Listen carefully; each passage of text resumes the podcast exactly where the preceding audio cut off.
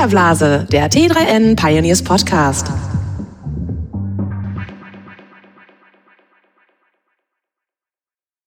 Herzlich willkommen zu einer neuen Folge des Filterblase Podcasts von T3N. Heute im Gespräch äh, Luca Caracciolo, Print-Chefredakteur von T3N und ich, Stefan Dörner, Online-Chefredakteur. Und es geht um Spiele, Computerspiele äh, angesichts der Gamescom. Und die wurde ja diesmal zum allerersten Mal äh, tatsächlich von höchster Stelle eröffnet, nämlich von Angela Merkel. Und ähm, 2005 habe ich gerade mal nachgeschaut, war es noch so, das war ja die erste große Koalition unter Angela Merkel. Äh, da stand ja noch das Verbot von Killerspielen im Koalitionsvertrag. Ja. Und äh, da hat sich der Sound der Politik gegenüber Spielen ja komplett verändert inzwischen. Und da haben wir auch ein kleines Zitat dazu, was Angela Merkel diesmal zur Eröffnung der Gamescom gesagt hat. Seit der Mensch denkt, spielt er auch. Friedrich von Schiller ging sogar so weit zu sagen, ich zitiere, der Mensch spielt nur, wo er in voller Bedeutung des Wortes Mensch ist und er ist nur da ganz Mensch, wo er spielt. Spielen gehört also seit jeher zum Leben dazu. Wir lernen auch spielerisch. Wir bringen Fantasie spielerisch ein. Wir bringen Geschicklichkeit ein. Wir erlernen logisches Denken. Und wir erlernen auch Schnelligkeit und das über jedes Alter hinweg. Nun konnte Schiller von der digitalen Dimension noch nicht so viel erahnen, aber durch die Digitalisierung und Vernetzung haben sich natürlich im wahrsten Sinne des Wortes völlig neue Spieledimensionen erschlossen. Also von der vom Verführer der Jugend äh, zu Gewalttaten hin zu jetzt eigentlich schon äh, fast Kulturgut oder wo stehen wir da aktuell? Also ich, generell ist ja, glaube ich, ein bisschen der Trend, je älter ein Medium wird, desto wertvoller wird es in, in, in den Augen der Öffentlichkeit. Das war ja auch mal allen anderen so. Also der Film war am Anfang ja auch ganz, ganz schlimm und inzwischen ist ja auch ein Kulturgut. Auch das Buch wurde am Anfang erstmal von den Zeitgenossen, die die Erfindung miterlebt haben, erstmal äh, nieder, äh, ähm, ja, äh, herabgesetzt eigentlich als Kulturgut, äh, äh, selbst die Schrift, äh, der Roman später und so weiter. Jetzt äh, inzwischen haben es die Spiele wohl ein bisschen geschafft, auch in der Politik anzukommen als Kulturgut, oder?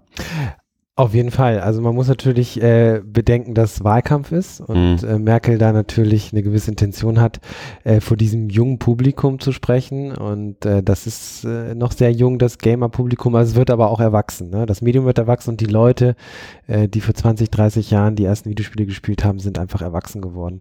Ähm, ja, auf jeden Fall. Also ich, ich, es, es tut sich halt auch unheimlich viel. Ähm, die Digitalisierung beziehungsweise äh, die digitale Entwicklung in der Wirtschaft hat auch vor dem Gamesmarkt nicht halt gemacht. Also man kann natürlich sagen, Spiele waren schon immer digital, also ein urdigitales Medium.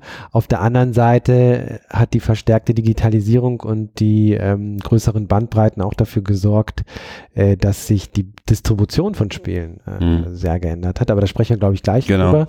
Ähm, interessant ist ja, dass Merkel ähm, jetzt in ihrer Rede auch gewissermaßen angekündigt hat, den Spielemarkt in Deutschland äh, so ein bisschen mehr zu unterstützen, der im Vergleich zu anderen Ländern, ich würde mal sagen, eher unterentwickelt ist. Ne? Genau, also Spiele als Wirtschaftsstandort sind sicherlich auch ein, ein äh, Faktor. Wir hatten ja mal in Deutschland immerhin so halbwegs größere Erfolge wie jetzt die Siedlerreihe Anno bis heute, wobei ich gar nicht weiß, ob das jetzt noch in Deutschland entwickelt wird heute. Ähm, mhm aber klar ist irgendwie in der inter internationalen Vergleich hat Deutschland da schon äh, eher verloren. Also ich glaube in Frankreich wird Ubisoft sehr viel entwickelt. Äh, Kanada ist glaube ich auch ein großer Entwicklungsstandort für für Spiele. Äh, UK, USA natürlich sowieso. Mhm. Ähm, und ich glaube gerade Frankreich hat auch sehr viel mit Förderungen getan. Äh, wie sieht es da aktuell in Deutschland aus? Ich glaube, die, die Rufe der Gaming-Lobby sind da schon relativ lange sehr laut, aber ich glaube, so langsam bewegt sich da auch die Politik, oder? Ja, so ein bisschen äh, tut sich da auf jeden Fall was. Ich, ich kenne mich jetzt nicht mit konkreten Förderungsprogrammen aus. Ich weiß nur, dass es die durchaus gibt. Ähm, das Problem in Deutschland ist so ein bisschen natürlich, ähm, wie das äh, Kulturgut Spiele äh, sozusagen aufgefasst wird. Ähm, du hast es ja anfangs erwähnt, ähm, es gab eine unsägliche lange Debatte über Killerspiele und ich halte sie auch nicht für beendet. Ich könnte mhm. mir vorstellen, äh, dass beim nächsten Amoklauf oder bei anderen Ereignissen wir wieder hier über Killerspiele sprechen werden. Mhm. Ähm, und das hat in Deutschland halt so eine lange Tradition. Das hat, das hat viele Gründe, glaube ich. Ne? Also es gibt einmal diese Tradition der Hochkultur in Deutschland anders als, als im angelsächsischen Raum. Ähm, und deshalb haben ja Spiele lange, lange Zeit in Deutschland ja auch immer so ein Dasein gefristet als etwas, was Zeitverschwendung ist, als etwas, das ja einen nicht persönlich voranbringt, ähm, als etwas, was einfach äh, ja keine ja, nicht keine Zukunft hat, aber ja, Nonsens ist und so weiter. Also diese, dieser schlechte Ruf des Gamings hat in Deutschland lange Tradition und mhm. ähm, so langsam bricht das auf und das liegt halt auch daran, ähm, dass natürlich die ganzen jungen Menschen, die einmal mit Computerspielen aufgewachsen sind, ähm, jetzt auch langsam älter werden und natürlich in entsprechenden Positionen vielleicht auch sitzen, um ein bisschen mehr Einfluss zu haben. Auf der anderen Seite ist, wie du ja auch gesagt hast, Gaming mittlerweile ein richtig großer Markt, der mittlerweile weltweit mehr umsetzt, beispielsweise als die Filmindustrie. Das ist einfach ein Wirtschaftsfaktor geworden. Genau, wir haben ja auch Zahlen rausgesucht. Digitaler Spielemarkt äh, 2015 waren 61 Milliarden US-Dollar, ähm, 2016 schon 91 Milliarden, ist ja auch noch immer ein sehr großes Wachstum äh, und 40 Milliarden davon im äh, Mobile-Markt, also ja, fast die Hälfte davon ähm, das hat sich auch deutlich äh, verschoben. Ähm, es sind jetzt einfach viel mehr Spieler, also wo ja früher irgendwie Spieler beschränkt waren, wirklich auf denjenigen, der sich dann irgendwie eine Konsole gekauft hat oder auch einen teuren PC, der leistungsfähig genug war, äh, dann in den Laden gegangen ist, die Box gekauft hat. Der Dispositionsweg hat sich ja ähm, geändert. Und das ist im Grunde so ähnlich wie allgemein auf dem Softwaremarkt. Da ist ja auch das Retail-Geschäft, wo man sich die Box kauft, wo man einmal die CD einlegt, installiert, dann das Programm irgendwie nutzt, äh, bis es dann nicht mehr genutzt wird. Das ist ja da auch ein bisschen vorbei. Es geht ja stark Richtung Abo-Modell. Ich weiß auch früher, da hat man ja Spiel dann teilweise ich glaube, bis zu 120 Mark dafür bezahlt in meiner Kindheit. Inzwischen gibt es Spiele wie World of Warcraft, die werden immer noch gespielt, obwohl die jetzt schon ja 15 Jahre alt sind. Ich glaube so 2003 oder so ist das, glaube ich, auf dem Markt. Ein bisschen später, aber so 10 Jahre oder so sicher. Also ich weiß, zu Studien, ich habe studiert 2004, da gab es das schon. Ah ja, okay. Also das ist schon lange her auf jeden Fall. Und ähm, da, da hat sich ja der ganze Markt gewandelt. Also vielleicht kannst du mal kurz beschreiben, wieder auch so die, der Disposition, Distributionsweg sich verändert hat über ja. die Jahre.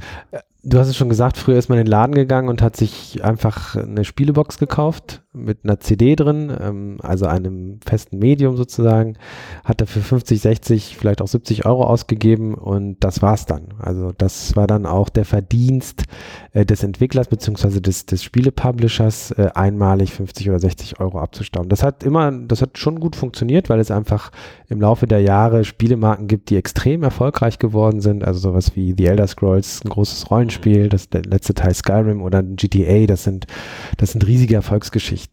Ähm, jetzt hat aber irgendwann natürlich die Digitalisierung auch die Spielebranche erfasst, in dem Sinne, dass äh, die Distribution sich in Richtung digital verlagert hat. Was heißt das? Spiele werden aus dem Netz runtergeladen. Ja, also die größte äh, Distributionsplattform im Netz für PC-Spiele ist halt Steam. Die haben ja sehr früh angefangen, ich meine 2004, als damals Half-Life 2 ein großer Titel herausgekommen ist. Und da musste man erstmals eine Online-Anbindung, zumindest einmalig, glaube ich, ähm, aktivieren. Und ich meine auch, man musste das Spiel herunterladen. Und das war damals, war das Wahnsinn, weil man mhm. hatte so dünne Leitung, also mhm. so wirklich, ich habe das mit einer Tausender oder Zweitausender Leitung runtergeladen. Das hat halt einen ganzen Tag gedauert, aber es hat funktioniert. Mhm. Und die Valve, die Entwickler von Half-Life und die Betreiber von Steam waren da schon, äh, kann man sagen, äh, visionär, ne, weil sie daran geglaubt haben und heute äh, ernten sie die Früchte, weil sie mit Abstand einfach die größte Plattform sind und da keiner mehr rankommt. Und meinem Eindruck nach hat das der Spieleszene ja durchaus gut getan, weil jetzt eben nicht mehr die wenigen begehrte Plätze in, in einem äh, Kaufhaus irgendwie die entscheidenden äh, Plätze zum Abverkauf von Spielen sind, sondern weil im Grunde erstmal jeder auf die Plattform kann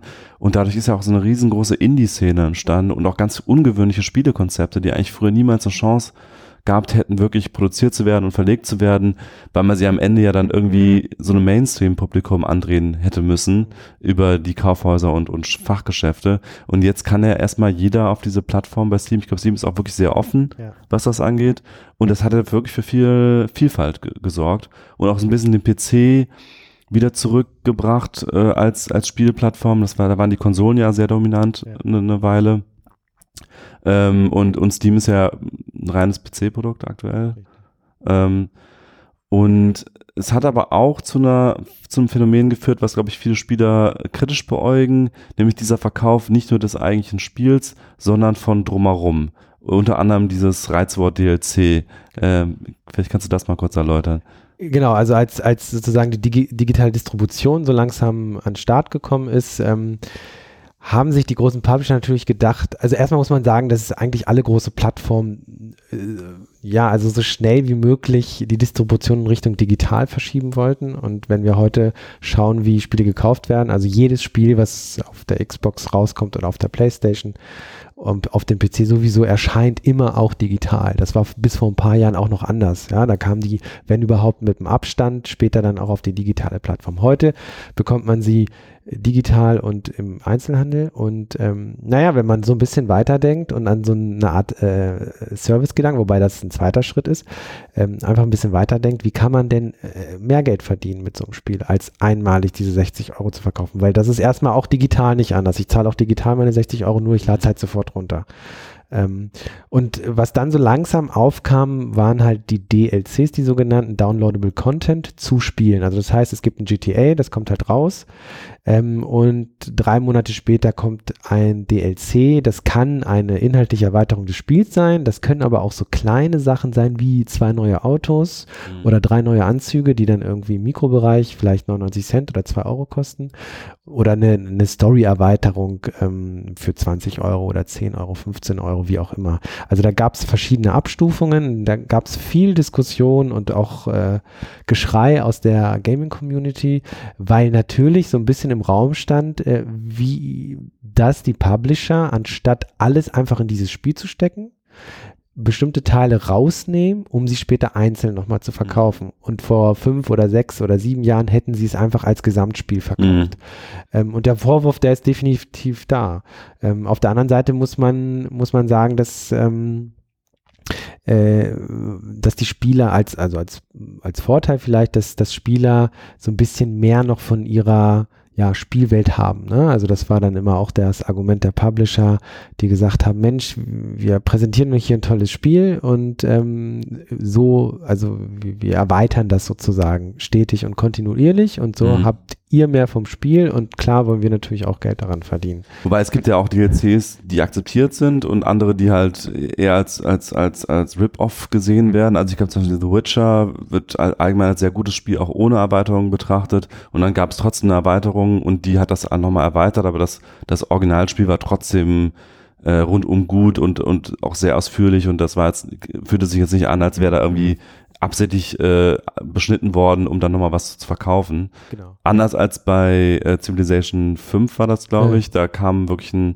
ein sehr dünnes Spiel mhm. eigentlich bei rum und dann kamen diese ganzen Sachen, die früher mit drin waren im Spiel, wie Religion und, und äh, ich weiß nicht, andere, andere Bestandteile, noch andere Völker und so weiter, kamen dann wirklich noch als DLC mhm. alle einzeln. Ja. Und das hat dann eher schon für Aufschrei gesorgt. Genau. Also man kann damit als Publisher auch gut oder schlecht umgehen ja, mit dem Thema. Und man muss natürlich ähm, ähm, den Begriff des äh, Free-to-Play-Titels hier ansprechen. Mhm. Ne? Also die Entwicklung von Free-to-Play, insbesondere im Mobile-Markt, hat natürlich enorm Einfluss genommen, auch ja. auf die, ich sag mal, Core-Games, also auf die höherwertigeren, äh, teuren Spiele auf ähm, Plattformen wie Xbox oder PlayStation. Also Free-to-Play bedeutet ja, das Spiel ist umsonst. Mhm. Aber in dem Spiel kommt irgendwann die Bezahlschranke. Ähm, laut theoretisch, also theoretisch gibt es viele Spiele, da muss man gar nichts bezahlen, aber wenn man es praktisch wirklich vernünftig spielen will, gibt man dann doch irgendwann mhm. Geld aus. Also mein Sohn spielt Clash of Clans mhm. und ähm, das ist umsonst. Mhm. Ne? Aber du kannst halt mit Echtgeld irgendwelche Dinge kaufen, du kannst Dinge beschleunigen, also die werden halt so Warteschranken auferlegt. Ähm, wenn du das jetzt bauen willst, äh, zahle entweder zwei Gulden oder ich kann jetzt die Währung dann, mhm. die kosten dann Echtgeld oder warte zehn Stunden.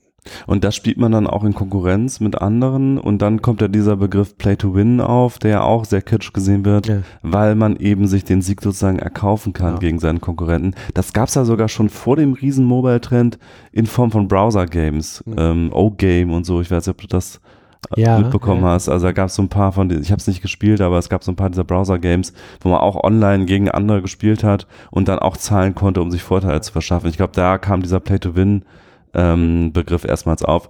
Und das ist natürlich so ein bisschen gegen die traditionelle Spielerehre irgendwie. Ja. Ähm, es gibt, glaube ich, es gibt halt ganz, ganz viele verschiedene Modelle, was, was ich halt wirklich völlig in Ordnung finde und unproblematisch ist sowas wie The Witcher beispielsweise, wo du einfach nach einem Jahr oder nach sechs Monaten eine Story-Erweiterung bekommst. Ähm, äh, das gab es ja auch früher schon, ja. Also da gab es auch schon, als es die, die digitale Distribution in der Form nicht gab, ähm, gab es dann eine Erweiterung nach einem Jahr und so.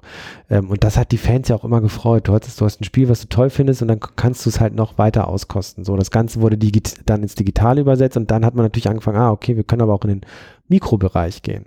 So, und was aber so inhaltliche Erweiterungen sind und kosmetische Erweiterungen, ähm, sind im Grunde genommen unproblematisch, ja. Mhm. Also wenn man sich aktuelle Online-Spiele anschaut, die extrem erfolgreich sind, wie Overwatch. League, Overwatch oder League, Overwatch ist noch was, da kommen wir gleich nochmal, okay. aber sowas wie League of Legends mhm. oder Dota 2, das sind diese MOBAs, also Multiplayer Online Battle Arenas, unfassbar erfolgreich, auch gerade im E-Sports. Da ist es so, die sind auch, ähm, also ein Dota 2 ist, ist kostenlos, kann man sich einfach runter, das kann man spielen, aber so kosmetische Dinge wie irgend so ein neues äh, Reittier oder äh, neue Uniform, irgendwie ein Hut oder was auch immer, die kosten dann halt Geld. Aber das ist nur kosmetisch, das bedeutet, ich brauche das nicht, um die gleichen äh, Voraussetzungen wie mein Gegenspieler zu haben. Denn die Spielmechanik wird nicht angefasst. Die mhm. Wettbewerbsbedingungen im Spiel bleiben gleich.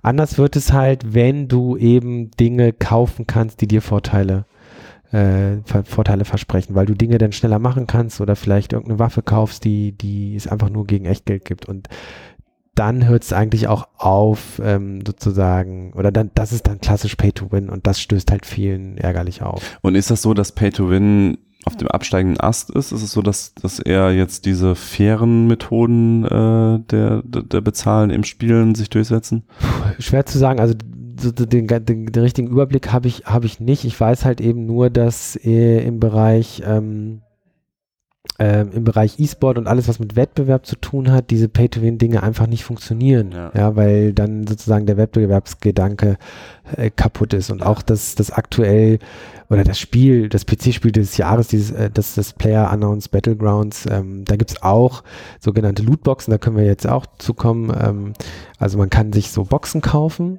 ähm, man kann sich das vorstellen wie bei Magic, also so ein Sammelkartenspiel oder früher die Panini-Bilder, man kauft mhm. die Packung, man weiß aber nicht, was drin ist. So, und das gleiche gibt es auch jetzt in, in, in Spielen, also beispielsweise in dem äh, Battlegrounds und das sind aber nur kosmetische Dinge. Also mhm. der, der, der, die Spielfigur rennt dann in einer gelben Jacke rum und dann gibt es sogar ein, ein Markt dafür auf Steam, wo Leute diese, diese diese Skins traden, ja. also verhandeln so. Ne? Ich habe da mal für sechs Euro so eine Jacke verkauft.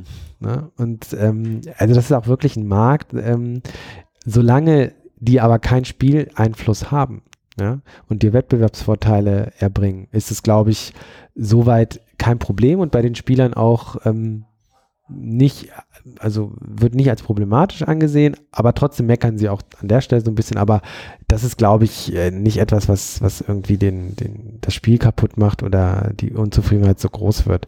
Ähm, was interessant ist, ist jetzt eigentlich, vielleicht muss man auch jetzt mal den Begriff Games as a Service nennen. Mhm. Ähm, das heißt, dieses DLC, dieser DLC-Gedanke ist jetzt immer weiter, hat sich immer weiter aufgedröselt. Ähm, es sind Mikrotransaktionen dazugekommen, sozusagen aus diesem Free-to-Play Modell. Ähm, und mittlerweile haben wir eine Entwicklung, und das ist jetzt interessant, da muss man halt gucken, wie es weitergeht, äh, dass die Publisher im Grunde genommen so ein Overwatch, das aktuell erfolgreichste oder eines der erfolgreichsten PC-Spiele mit mittlerweile oder überhaupt Spiele, Multiplayer-Spiele mit 30 Millionen Spielern ähm, auf allen Plattformen von Blizzard, die auch World of Warcraft machen. Mhm.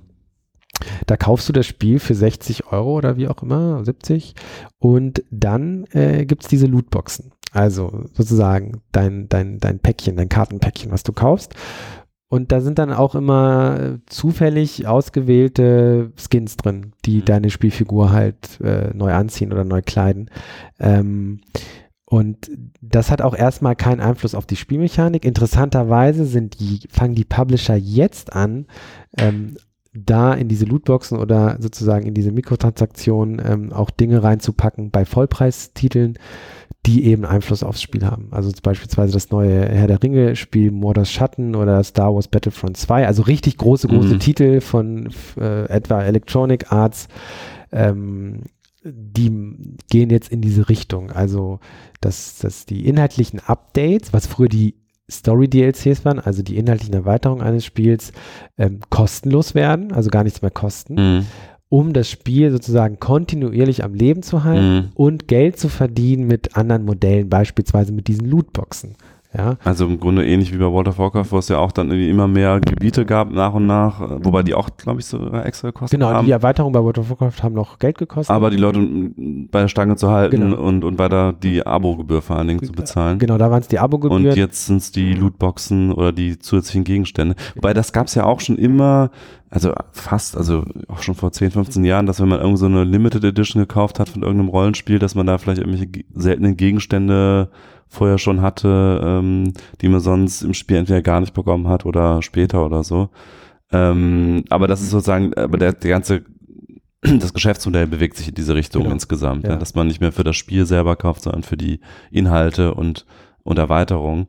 Ähm, bei den Free-to-Play-Titeln Mobile war es ja immer so, da haben irgendwie, ich glaube so 95 Prozent der Nutzer in der Regel nichts bezahlt und die wenigen, die bezahlt haben, von denen gab es wieder eine Untergruppe, äh, die dann unfassbare Mengen bezahlt haben. Also die werden dann, glaube ich, Whales genannt ja, da richtig. in, intern, ja, richtig. weil man die so richtig äh, ja. als Wale mhm. äh, äh, ja, äh, melken kann, was, was die Umsätze angeht. Also das heißt, im Grunde finanzieren ganz, ganz wenige, eine ganz kleine Kundengruppe äh, finanziert das ganze Spiel und, und ein Großteil, ja, lebt mit der Werbung oder was immer da sonst eingeblendet wird. Ja, und wenn man sich das mal Zahlen anguckt, also ein League of Legends, das glaube ich populärste Online-Spiel, das hat, einen, das hat einen jährlichen Umsatz von 1,7 Milliarden US-Dollar. Das ist krass. Und ja. das, das Spiel selbst ist halt kostenlos, ja, also mhm. das ist, ähm, wo kommt das Geld her? Natürlich kann man sich halt vorstellen, wo das herkommt. Ne? Also ist jetzt äh, bei, bei Overwatch habe ich mal versucht, das rauszufinden, wie viel äh, anteilig eigentlich diese, diese Lootbox und diese Mikrotransaktion mit Lootboxen ausmacht, ist nicht ganz ersichtlich, aber sie haben schon ein, also Blizzard, ähm, die Macher von, von, von World of Warcraft und auch Overwatch haben halt jetzt einen Umsatzanstieg von, ich glaube, äh, irgendwie 50 Prozent im Vergleich zum Vorjahr mhm. äh, hingelegt und das ist natürlich auch dem populären Overwatch zu verdanken, aber auch dieser ein Stück weit da oder ein Stück des Kuchens wird auch, werden auch diese Mikrotransaktionen sein rund um, rund um diese Lootboxen. Und was bei diesen Lootboxen ähm, halt auch so ein bisschen im Raum schwingt, ist halt, hat das nicht bestimmte Mechaniken vom Glücksspiel mhm. sogar. Ne? Also braucht man da nicht sogar fast so eine Art äh, staatliche Kontrolle. Ne? Also ähm, ja, jetzt kann man sagen, früher die Sammel, die Sammelpäckchen war ja auch Zufall, war ja auch Glück, was man da gefunden hat. Also meiner meiner Jugend gab es Basketballkarten erst, dann kam Magic und das wurde ja auch, da gab es ja auch durchaus äh, Anzeichen einer Sucht bei manchen Leuten, die dann immer wieder diese, ich das Taschengeld für diese Kartensets ausgegeben hat.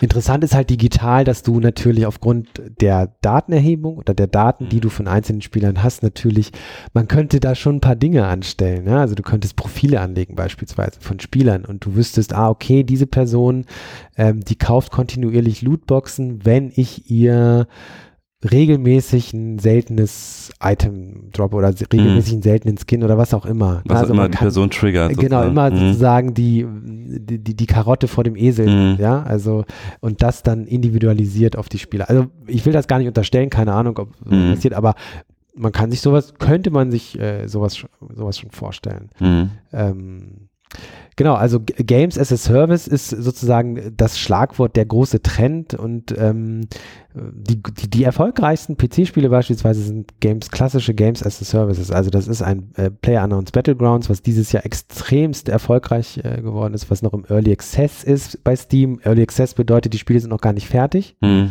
Ähm, die Entwickler geben die trotzdem schon raus, weil sie auf Basis des Feedbacks von der Community das Spiel verbessern wollen. Früher hieß das Beta-Test, die Leute wurden bezahlt dafür, genau. heute bezahlen die Leute selber genau, dafür. Also man genau, man, man, kauft die Spiele schon, ja. Mhm. Ähm, und da gibt es auch ganz unterschiedliche Entwicklungsstadien. Also das, das äh, Battlegrounds, das ist eigentlich, das funktioniert schon wunderbar, man kann das halt schon gut mhm. spielen.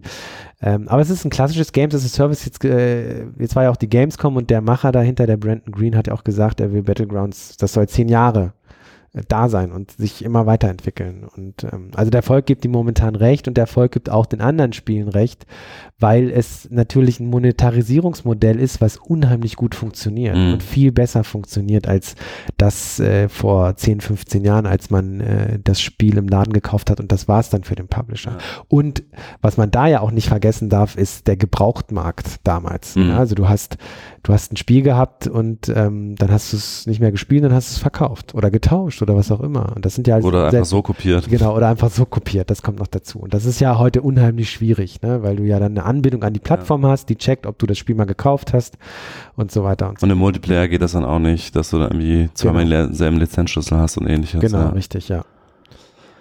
Genau, und ein weiteres großes Thema natürlich auch auf der Gamescom ist E-Sports. Ich habe äh, von, von Christian Lindner einen Tweet gesehen, glaube ich, vorgestern oder gestern, äh, irgendwie, ich wünsche den allen Teilnehmern äh, alles Gute und es wird Zeit, dass E-Sports endlich als Sport anerkannt wird in Deutschland, äh, wo man ja direkt in so Fragen kommt wie Sportförderung und so weiter, wo ich mir dachte, okay, dann ähm, müssen wir einfach sagen, äh, alle, die vor der Couch äh, sitzen und Schokolade essen, ist auch ein Sport, das kann man auch alles fördern. Also irgendwie äh, so richtig hat mich das noch nicht überzeugt, dass man jetzt sagt, das ist wirklich ein Sport. Aber äh, tatsächlich in Berlin gibt es auch so E-Sports-Kneipen und es gibt da wirklich, die sind auch voll und die Leute schauen da League of Legends und andere Live-Übertragungen und das ist ja wirklich auch inzwischen ein großer Markt. In anderen Ländern noch stärker. Südkorea natürlich war so eines der ersten Länder, wo das wirklich richtig groß wurde, wo, wo dann ähm, StarCraft insbesondere, dieses äh, Echtzeitstrategiespiel, auch Millionäre gemacht hat durch, durch Sponsoren. Und ähm, du hast auch hier Zahlen rausgesucht, 16% aller Internetnutzer in Deutschland haben bereits ein E-Sport-Event geschaut. Und bei den 16- bis 24-Jährigen sogar 38 Prozent, ist immer noch keine Mehrheit, aber äh, sicherlich äh, ja, ähnlich populär wie jetzt sagen wir, kleinere Sportarten in Deutschland, äh, wie jetzt irgendwie Basketball oder so. Ja, auf jeden Fall. Also ähm, der Markt wächst halt für E-Sports und es sind halt eben auch genau diese Spiele und dann ist dann auch der Bezug zu, zu Games as a Service und generell den Spiel, den Wandel des Spielmarkts.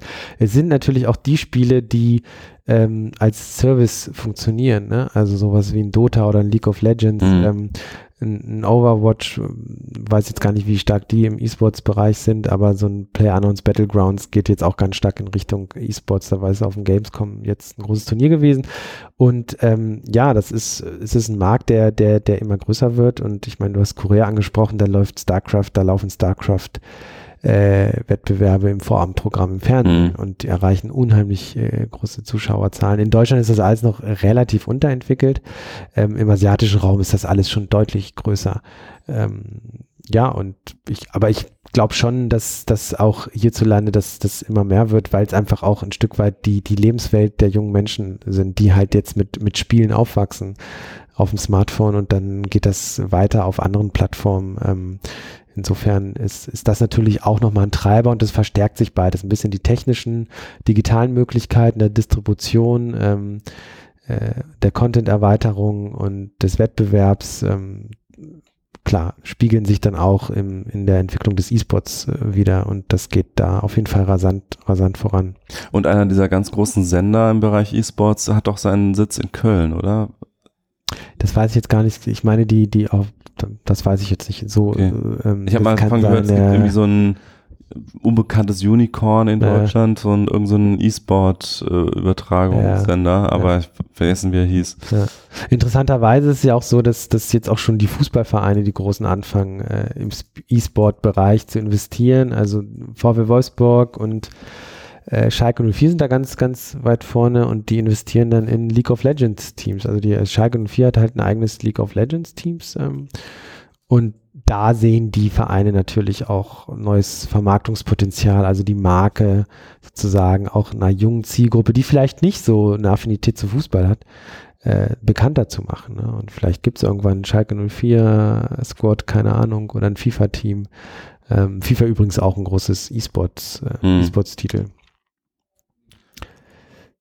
Okay, da haben wir, glaube ich, einen ganz guten Überblick erstmal geliefert. Ähm, was glaubst du denn, wie es weitergeht im, im Bereich Spiele? Also ist jetzt Games as a Service, ist es jetzt die erstmal die, die aktuelle Evolutionsstufe, die jetzt dominant bleibt oder, oder zeichnet schon ab, wo das weiterhin geht? Gute Frage. Also ich glaube, ähm, diese, diese Di- Distributionsform und auch was Mikrotransaktionen und so weiter angeht, das wird, das wird weitergehen. Ähm, das zeichnet sich ja jetzt schon ab bei den, bei den großen Titeln, die ich jetzt schon angesprochen habe, beispielsweise das, das äh, äh, Mordors Schatten oder auch ein Star Wars Battlefront 2, wo, wo dann einfach äh, entsprechend ähm, Weichen gestellt werden, dass eben ähm, inhaltliche Updates nichts mehr kosten und man ganz auf diese, ja, diese Mikrotransaktion geht, sowas wie Lootbox und so weiter. Die große Frage ist am Ende, ob man es äh, an irgendwann auch nicht übertreibt. Mhm. Also diese Gaming-Community ist sehr sensibel. Mhm. Ähm, die, die stürzt sich auf, auf so ein Spiel wie, wie ein, äh, was- Battlegrounds, was jetzt acht, neun Millionen Spieler hat. Auf, es ist ein PC-Spiel, das muss man sich mal vorstellen. Ähm, und ähm, auf der anderen Seite sind die Publisher, also die Publisher sind natürlich gefragt, es da nicht zu übertreiben. Ähm, wird sich zeigen, ob es da ein Händchen gibt, aber ich glaube, ähm, Games as a Service wird uns, ja, wird uns weiter beschäftigen und das wird das, das Geschäftsmodell der Zukunft sein im, im Gaming-Bereich. Es gibt immer mal wieder Ausnahmen, ähm, so ein Wolfenstein, was ja wieder aufge, auf, aufgelegt wurde vor ein paar Jahren, das sagt sich halt, wir sind ein ganz normales, klassisches Computerspiel, ihr Mhm. kauft uns einmalig und dann gibt es vielleicht eine Erweiterung und das war's. Ich glaube, das wird es auch immer wieder geben. Mhm. Aber so ähm, die, die, die, die, die Evolution geht ganz klar in diese Richtung. Und es gibt auch natürlich trotzdem, also man, ich will das gar nicht schwarz malen, ja, es gibt ja unheimlich viel Innovation auch Mhm. in diesem Bereich, ne? Also äh, sozusagen unterhalb der Haube der großen Titel, also so ein, so ein, so ein Player Unknowns Battlegrounds ist, ähm, also wer die Geschichte da nicht kennt, das ist ja im Grunde genommen ein Modder, also jemand, der Modifikationen für Spiele gebaut hat, äh, für Arma, das ist so ein Militärshooter, Mhm. ähm, und der hat dann irgendwann, wurde der halt angesprochen von einem Entwi koreanischen Entwicklerstudio, ob er nicht seinen Mod, also die Modifikation für diesen Militärshooter, ähm, mal als eigenständiges Spiel publishen will. Counter-Strike ist auch als Mod entstanden. Genau, Counter-Strike ist ein Mod zu Half-Life Mhm. gewesen. Ähm, und diese Modder-Szene und so weiter, ähm, also da gibt es unheimlich viel Innovation, auch was Early Access-Geschichten angeht. Also mittlerweile können Indie-Studios wirklich äh, sehenswerte Titel produzieren, weil die Tools auch da sind. Also es passiert gerade unheimlich viel. Und dieser ganze Mon Monet Monetarisierungstrend Richtung Games as a Service, ähm, wenn man den da so mal überlagert, ähm, spült erstmal einfach mehr Geld in die Branche. Ne? Und das halte ich erstmal für gut. Mhm. Im Detail muss man natürlich gucken, ähm, was funktioniert, äh, was ist Abzocke. Das Mhm. wird es immer geben. Mhm. Abzocke glaube ich definitiv. Und manche Sachen wie, ähm, ja, diese ganzen Lootboxen äh, sind in irgendeiner Art und Weise natürlich Abzocke, aber hat es auch in anderen Formen früher schon gegeben. Dinge, wo du einfach kontinuierlich äh, gereizt wirst äh, zu kaufen und du weißt nicht genau, was dich erwartet. Mhm. Ne? Und ähm, solange du nicht gezwungen bist als Spieler sozusagen das zu tun, um halt auch mithalten zu können, weil andere das kaufen. Ja? Also wenn dieses klassische Pay-to-Win, ich glaube, das, das wäre eher was Abschreckendes, aber insgesamt finde ich den Monetarisierungstrend schon völlig okay. Mhm. Ähm, es gibt ja Spiele, es gibt ja Spieler, die sagen, nee, das ist alles total doof. Ich will mein Story-Spiel haben, was seinen Fokus komplett auf die Story legt, die äh, ganzheitlich erzählt wird in einem Spiel, was ich kaufe und dann ist halt Schluss. Mhm. Das ist halt die Frage, also wie sieht so ein neues Mega-Rollenspiel von Bethesda aus, die Fallout und Mhm. Skyrim und so weiter gemacht haben? Teilen die das dann auch auf? Wird das dann auch so eine Art Game as a Service? Das heißt, du hast ein Spiel, dann kommt nach zwei Monaten das erste Update, du kannst Lootboxen, also diese Boxen kaufen, dann kriegst du neue Gegenstände. Klar, also die werden sich auch ihre Gedanken machen. Ne? Also es ist natürlich äh, bietet sich auf jeden Fall an. Mhm. Das ist aber so ein Ding, wo man sich dann fragen würde, okay, wenn ich jetzt mit echt Geld sozusagen mir Gegenstände im Rollenspiel kaufe, also ein besseres Schwert beispielsweise, das macht das Spiel natürlich in gewisser Weise kaputt. Ja. Dann habe ich gar keine Motivation mehr in der Spielwelt nach diesem ja. Schwert zu suchen. Das finde ich problematisch und da muss, müssen die Publisher natürlich aufpassen. Aber generell finde ich erstmal den Trend durchaus interessant und okay, weil es einfach, ähm, weil es einfach Geld in die Branche spült. Und ein Beispiel noch, ähm, Diablo, auch ein sehr, sehr bekannter Titel. Mhm. Auch da hatte Blizzard, die World of Warcraft-Macher, die auch hinter Diablo, Diablo stecken, ja angefangen, ein Echtzeit, äh, Echtgeld-Auktionshaus einzuführen. Mhm. Und in Diablo 3. Und das ist halt so schlecht angekommen bei den Spielern, mhm. dass sie es dann wieder abgeschafft haben. Mhm. Ja, aber das Modell war da ja ähnlich. Du hast ein Auktionshaus, wo du, wo du halt Waren ähm, verkaufst und die, die Spieler auch Waren kaufen können und verkaufen können. Und äh, ich denke mal, Blizzard hat sich da auch immer ein Stückchen Provision gesichert. Äh, bin mir jetzt nicht ganz sicher, aber äh, da, das war so ein klassischer Fall, wo die Community einfach gesagt hat, halt, das wollen wir nicht. Mhm. Das, das einfach nicht gut angekommen ist und man da ein Publisher dann einfach zurückgerudert ist. Also ich glaube, das ist so ein sensibel, so ein Balanceakt, wo die Publisher ein bisschen aufpassen müssen, aber insgesamt finde ich es definitiv spannend. Ich weiß nicht, wie siehst du das denn?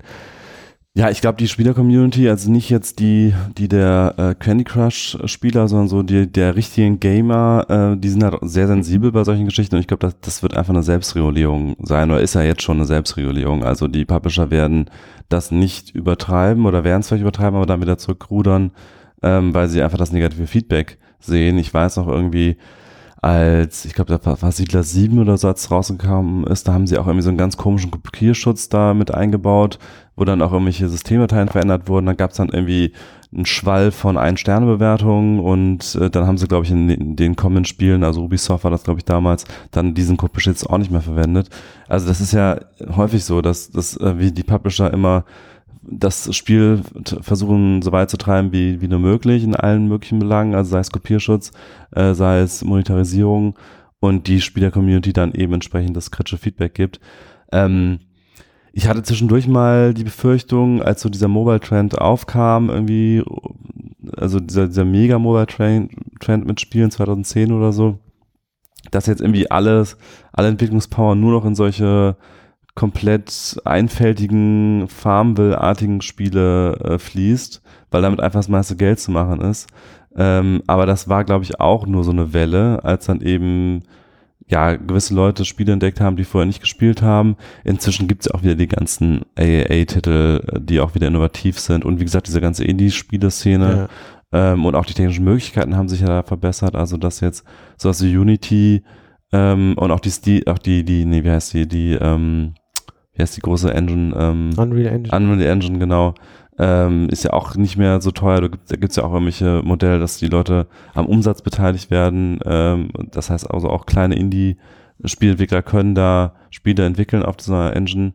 Und ich glaube, da ist der Trend ist einfach mehr Vielfalt, ähm, Demokratisierung der Spielentwicklung, Indie-Titel und nach wie vor aber auch große, unabhängige, also große AAA-Spiele, die ähm, jetzt auch nicht es übertreiben mit diesen ja. Lootboxen oder ähnlichen ja. Geschichten, zumindest sehe ich es aktuell nicht. Ich glaube, der Markt wird sich einfach noch weiter ausdifferenzieren. Also der hat sich ja extrem ausdifferenziert, dass, dass es halt vom kleinen Mobile-Spiel, was nichts kostet, bis hin zum AAA-Superspiel ähm, mittlerweile Möglichkeiten gibt zu spielen und ähm, ich glaube einfach, dass dieser Mobile-Trend einfach dafür gesorgt hat, dass immer mehr Menschen diesem Medium auch mhm. äh, irgendwie zugeführt werden und immer mehr Menschen einfach da auch so ein bisschen die Scheu vor verlieren, äh, in digitaler Form zu spielen. Ähm, insofern äh, finde ich das gut und das Monetarisierungsmodell wird definitiv weiter in die Richtung Games as a Service gehen und also es ist einfach spannend, was gerade passiert, auch im PC-Bereich. Wer hätte denn gedacht, dass es den PC als Spielmaschine immer noch gibt. Mhm. Der wird schon tausendmal für tot erklärt. Mhm. Ähm, und er ist, er ist einfach nicht tot zu kriegen. Man muss sogar sagen, er lebt, er lebt mehr denn je, denn wirklich innovative Spiele, so der ganze Indie-Bereich, der ja. findet hauptsächlich, zumindest erst immer im PC-Markt statt. Und die Mods, ne? also die, die Modder-Szene, ja. die dann auch aus Spielen wie GTA 5 dann teilweise komplett andere Sachen macht und da wirklich super kreativ mit umgeht. Ich weiß auch gar nicht, wie das rechtlich ist. Ich glaube, die, die Spielefirmen wehren sich da auch nicht so richtig gegen, dass er komplette Spiele. Die, die wollen das zum Teil, ja. die öffnen die Spiele für die Modder. Ja. Also ein Skyrim lebt doch jetzt ja. nur so lange, weil es eine unheimlich große Modder-Szene gibt. Es gibt, ja. es gibt so ein total verrücktes Projekt, was irgendwie Deutsche gemacht haben, vier Jahre, das nennt sich Total Conversion. Mhm. Die haben sich das Skyrim genommen und ein komplett neues Spiel auf Basis der Engine gebaut. Und das, und das halt geht alles nur auf dem PC. Das geht nur auf dem PC und du kannst es dir umsonst runterladen. Das ist wirklich, ja. wirklich hochqualitativ. Also es gibt sehr, sehr, sehr spannende Projekte äh, in dem PC-Bereich, definitiv. Und auch so, was du vorhin angesprochen hast, dass heute können wirklich kleine Indie-Studios, die das zum Teil nebenbei machen, ja, vier Leute remote verteilt weltweit an einem Indie-Titel arbeiten und da gibt es etliche Beispiele, die, die laufen jahrelang als Early Access, als Beta Spiel mhm. auf Steam und die entwickeln das mit Feedback der Community immer so ein bisschen weiter und dann guckt, ich habe bei ein, zwei Studios mal nachrecherchiert, wer ist das denn eigentlich, ja? Wirklich super gut aussehende Spiele. The Forest ist so ein Survival-Spiel, da landest du auf einer Insel und ähm, Flugzeugcrash und dann sind da Kannibalen und du musst dich erstmal irgendwie aufbauen und dein Lager bauen und so weiter. Survival-Spiel. Survival-Spiel. Das sieht fantastisch aus. Mhm. Du denkst, ach, okay, das ist jetzt bestimmt irgendein großes Studio. Und dann habe ich mal recherchiert und gemerkt, das sind, das ist ein kleines, das ist nicht mal ein Indie-Studio, das sind vier, fünf Leute, die das mhm. nebenberuflich halt über die Jahre immer weiterentwickeln. Und solche Perlen hast du halt momentan nur im PC-Markt und es gibt halt diese unheimlich spannende Zahl. Ich kriege sie jetzt nicht ganz zusammen, aber ich glaube, es ist so, dass bisher oder in diesem Jahr oder 2016, weiß ich jetzt nicht genau, so viele Spiele auf Steam erschienen sind, wie insgesamt überhaupt auf Steam sind. Also du hast auch eine unheimlich große Zahl an Titeln. Ist auch viel Schund dabei. Ja. Also Steam hat auch Probleme mit Fake-Spielen, das ist nochmal ein ganz anderes mhm. Thema, also mit einfach totalen Schwachsinnsspielen.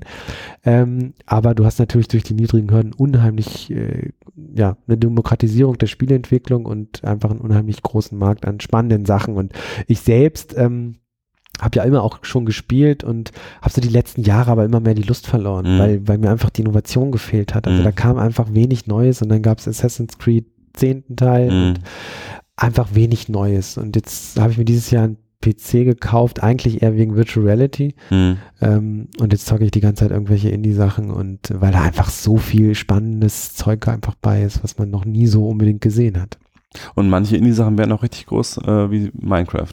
Zum Beispiel, Minecraft, bestes Beispiel, war ein reiner Indie-Titel auf dem PC und ist jetzt ja, eine der größten Spielemarken weltweit. Und ich glaube, ich prognostiziere, dass das Player Unknown Battlegrounds wirklich das nächste richtig, richtig fette Ding sein wird. Das Dann haben wir noch eine, eine, große Prognose am Ende des Podcasts, das ist ja auch ja, gut. Also, acht, also man muss sich das mal vorstellen, das Ding äh, ist im März diesen Jahres als Early Access gestartet. Mhm und hat jetzt schon acht Millionen Spieler für ein Beta-Spiel, acht Millionen PC-Spieler. Mhm. Es kommt Ende des Jahres für die Xbox One raus und ich, also ich prognostiziere, das Ding wird innerhalb der nächsten vier bis acht Wochen die zehn Millionen Marke knacken und das, ich sehe da auch kein Ende des Wachstums. Ne? Mhm. Und so auch die, die, die, die Plattform Steam ist mittlerweile so groß wie, wie, die Xbox-Plattform. Das muss man sich auch mal vorstellen. Wer hätte das gedacht, dass mhm. man PC-Markt wieder so groß wird für Spiele? Also spannende Entwicklung durch und durch. Und ähm, ja, ich bin da so dieses Jahr mal wieder so richtig rein, reingesprungen und äh, mhm. finde diese ganzen Indie-Perlen total spannend.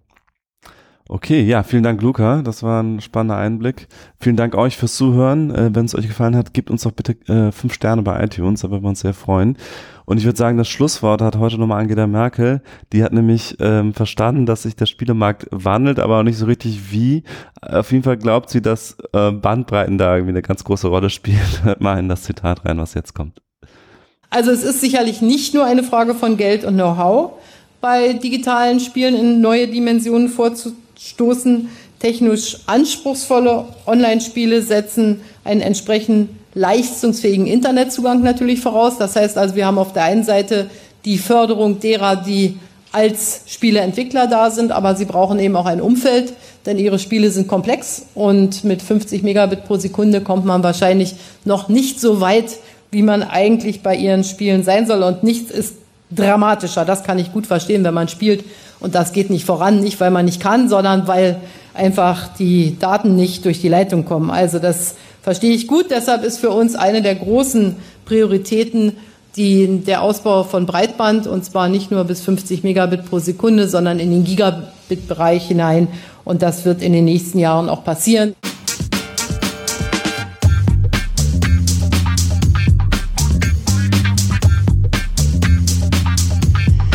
Filterblase, der T3N Pioneers Podcast.